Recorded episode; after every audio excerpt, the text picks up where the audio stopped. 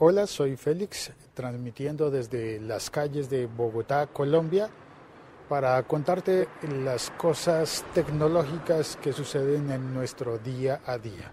Sí, este es un diario tecnológico. Y entre otras, ¿sabías que estudios recientes han certificado que las personas que dejan una reseña en iTunes del siglo XXI es hoy reciben más y mejores regalos de Reyes? Está comprobado. Estás escuchando un podcast de laliga.fm.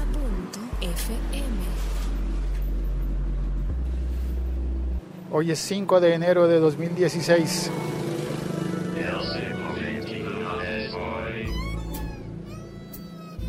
Y el tema de hoy, ya hablando seriamente, Toyota, la marca de automóviles, hace un año había dicho que no iba a utilizar ni Google ni Apple, ninguno de los sistemas para enlazar sus vehículos a los dispositivos móviles.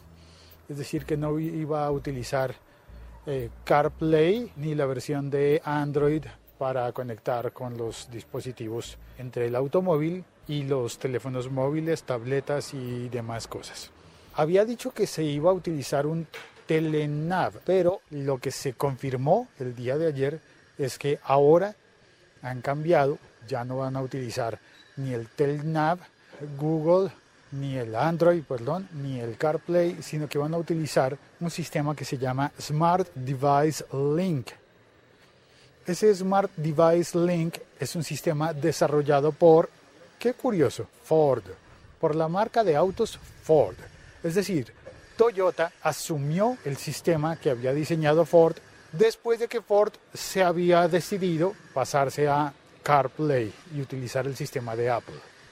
Eso fue lo que se supo ayer, 4 de enero. La noticia la vi en varios medios. Smart Device Link es de un formato de plataforma abierta, por lo cual se espera que se conecte con ambos dispositivos, pero a la vez con exclusividad para ninguno de los dos. Vamos a ver, necesito conseguirme un amigo que se compre una nueva Toyota, último modelo de la segunda mitad de 2016, para que me verifique si ese sistema nuevo, Smart Device Link, y espero que sea realmente nuevo y no el que Ford rechazó, no sé, que se haya reconstruido a partir de esa primera versión, para ver si funciona, ¿no? Con todos los aparatos. Esa es la noticia de hoy, emitiendo el podcast desde las calles de Bogotá. Hay un par de gatos que me están mirando, no sé por qué, pero me están mirando unos gatos.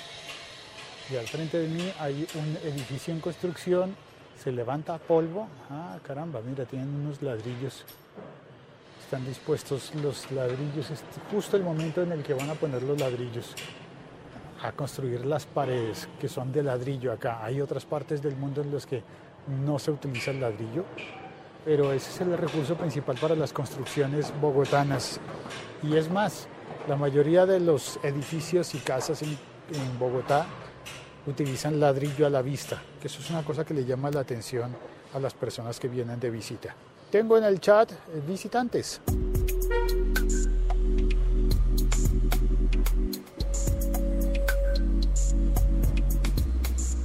Lancero Parcero, buenas y santas, reportando sintonía desde la Torre Sonora. También está Vargas, dice, ya casi tardes.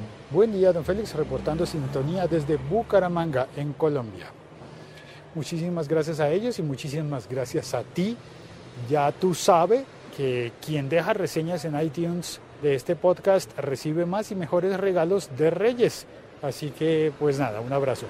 Eso es un pequeño guiño, como en el cine, al podcast de Chente Gidrach para que conozcamos más y mejor Puerto Rico. Si no has oído el podcast de Chente, seguramente cuando lo oigas vas a entender. Ah, por eso decía Félix que un abrazo a todos. Un saludo desde Bogotá, Colombia. Ya voy a atravesar la avenida, así que mejor cuelgo para concentrarme en lo que hago. Chao, cuelgo.